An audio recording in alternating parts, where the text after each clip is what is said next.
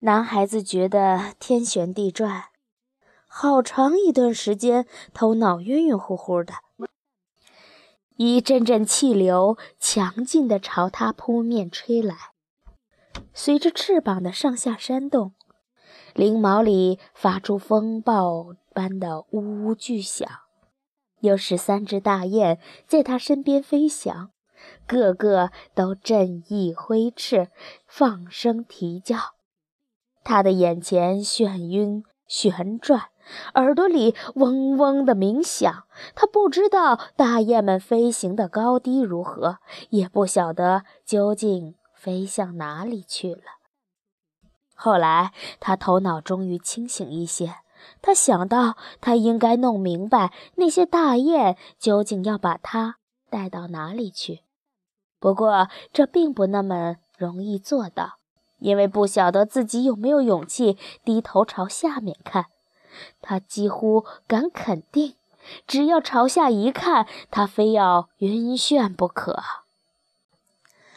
大雁们飞得并不特别高，因为这位新来的旅伴在稀薄的空气中透不过气来。为了照顾他们起见，他比平常飞得慢了点儿。后来，男孩子勉强地朝地面上瞄了那么一眼，他觉得自己身子下面铺着一块很大很大的布，布面上分布着数目多的、叫人难以相信的大大小小的方格子。我究竟来到了什么地方啊？他问道。除了接二连三的方格子以外，他啥都看不见。有些方格子是斜方形的，有的是长方形的，但是每块方格格子都有棱有角，四边笔直，既看不到有圆形的，也看不到有曲曲里拐弯的东西。我朝下看到的究竟是什么呀？一块大方格布吗？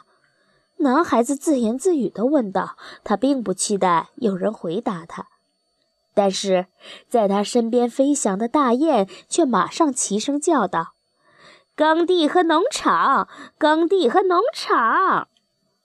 这下他恍然大悟，那块大方格子布原来是康，原来是斯康纳的平坦大地，而他就在他的上空。”飞行，他开始明白过来，为什么大地上看上去色彩斑斓，而且都是方格子形了。那些碧绿颜色的方格子，他首先认出来，是去年秋天播种的黑麦田，在积雪覆盖之下，一直保住了绿色。那些灰黄颜色的方格子，是去年夏天。庄稼收割后残余的麦茬，那些褐色的老苜蓿地，而那些黑色的还没有长出草来的是牧场或者已经犁过的休耕地。那些镶着金黄色边儿的褐色方块，想必是山毛榉树林，因为在这种树林里，大树多半长在中央。到了冬天，大树叶脱落的光光秃秃的，而长在树林边上的那些小山毛榉树，却能够把枯黄的树叶保存到第二年的春天。还有些颜色暗淡模糊，而中央部分呈灰色的方块，那是很大的庄园，四周盖的是房屋，屋顶上的干草已经变得黑乎乎的。中央是铺着石板的庭院，还有些方格，中间部分是绿色的，四周是褐色的。那一些是花园，草坪已经开始泛出了绿色，而四周的篱笆和树木仍然裸露着光秃秃的褐色身躯。男孩子看清楚，所有的这一切都是那么四四方方的。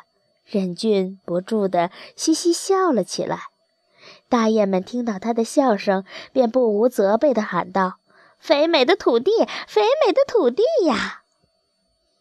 男孩子马上神情严肃起来。哎呀，你碰上了随便哪个人所能遇到的最倒霉的事情，亏你还笑得出来。他想到。他的神情庄重了不长一会儿，又笑起来。他越来越习惯于骑着鹅在空中迅速飞行了。所以，非但能够稳稳当当地坐在鹅背上，还可以分神想点别的东西。他注意到天空中熙熙攘攘，全部是朝北飞的鸟，而且这群鸟同那群鸟之间还你嚷我喊的，大声啼叫着打招呼。哦哦，原来你们今年也飞过来了。有些鸟叫道：“不错，不错，我们飞过来了。”大雁们回答：“你们觉得今年的春天光景怎么样啊？”树上还没长出一片叶子，湖里的水还是冰凉呢。有些鸟这样回答着。大雁们飞过一处地方，那里有些家禽在庭院里面信步闲走，它们鸣叫着。这个庄园叫什么名字？这个庄园叫什么名字？有只公鸡仰起头朝天大喊：“这个庄园叫小田园。”哦哦哦，今年和去年名字一样，名字一样。在斯康纳这个地方，农家田舍多半是跟主人的姓名来称呼的。然而，这些公鸡却不愿意约定俗成的回答：“这是皮尔·马蒂森的家，或者是乌拉布森的家。”他们挖空心思，给每个农舍起了符合其实的名字。如果他们住在穷人或是戏农的家里，他们就会叫道：“这个农场叫做梅鱼粮。”而那个贫困人家的公鸡则会叫道：“这个农庄叫做吃不饱，吃不饱。”那些日子过得红火的、富裕的大农庄，公鸡们就会响亮地叫着：“什么幸福地呀，鸡蛋庄啊，还有金钱村之类的。”可是贵族庄园里的公鸡又是另外一个模样。它们太高傲了，不屑于讲这样的俏皮话。有过这样一只公鸡，它老是用声闻九天之外的力气来鸣叫，大概是想让太阳也能听到它的喊声。本庄乃是迪贝克老爷的庄园，今年和去年名字一个样，一个样。就在稍过去一点的地方，另外一只公鸡也啼叫着：“本庄乃是天鹅岛庄园，务必让全世界都知道。”男孩子注意到，大雁们并没有笔直地往前飞，它们在整个南方平原各个角落的上空盘旋翱翔。似乎他们对于来到斯康纳就地重游的感觉分外喜悦，所以他们想要向每个庄园问候致意一样。他们来到了一个地方，那里耸立着几座雄伟而笨重的建筑物，高高的烟囱直上空中，周围是一片稀疏的房子。这是约德博亚糖厂。大雁们叫道：“这是约德博亚糖厂。”男孩子坐在鹅背上，顿时浑身一震。他早该把这个地方认出来。这家糖厂离他的家不远，他去年还在这里当过放鹅娃呢。这大概是从空中看下去，一切东西都变了样的缘故。唉，想想看。放鹅的小姑娘奥赛，还有小马刺，去年他的小伙伴，不知道他们现在怎么样了。男孩子真想知道他们是不是还在那里走动，要是他们万一知道了，他就在他们头顶上高高的飞过，他们会说什么呢？约德伯亚渐渐地从视线中消失了。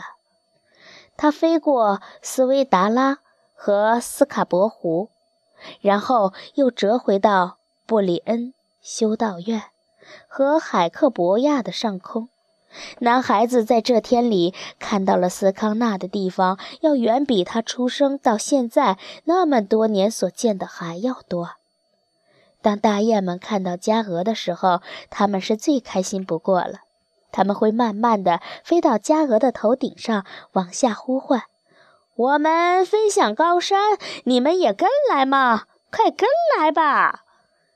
可是家鹅回答说：“地上还是冬天，你们出去的太早了，赶快回来吧，回来吧。”大雁们飞得更低一些。为的是让家鹅听得更清楚，他们呼唤道：“来吧，来吧，我们会教会你如何上天，如何下水。”这一来，家鹅都生起气来，连一声哑哑的也不回答。大雁们飞得更低了，身子几乎擦到了地面，又像火花一样冲向了空中。好像他们突然感受到了什么惊吓。“哎呀，哎呀！”他们惊呼道，“这里原来不是家鹅，而是一群绵羊，是一群绵羊！”地上的家鹅气得暴跳如雷，狂怒地喊道：“但愿你们都挨枪子儿，都挨枪子儿，一个不剩！”男孩子听到这些嘲谑与戏弄，禁不住哈哈大笑起来。就在这时候，他记起了自己是如何的倒霉，又忍不住呜呜咽咽地哭了。过了一会儿，他又笑了。他从来不曾这样狂烈的速度向前奔驰过，也不曾像这样风驰电掣地骑乘着飞奔。他虽然一直喜欢这么做，他当然从来也想象不出来，在空中遨游究竟会是这样痛快的惬意。地上冉冉升起一股泥土和松脂的芬芳味道。他从来也想象不出，在距离地面那么高的地方翱翔是怎样的滋味。这就像是从一切能够得到的忧愁、哀伤和烦恼中。飞了出去一样。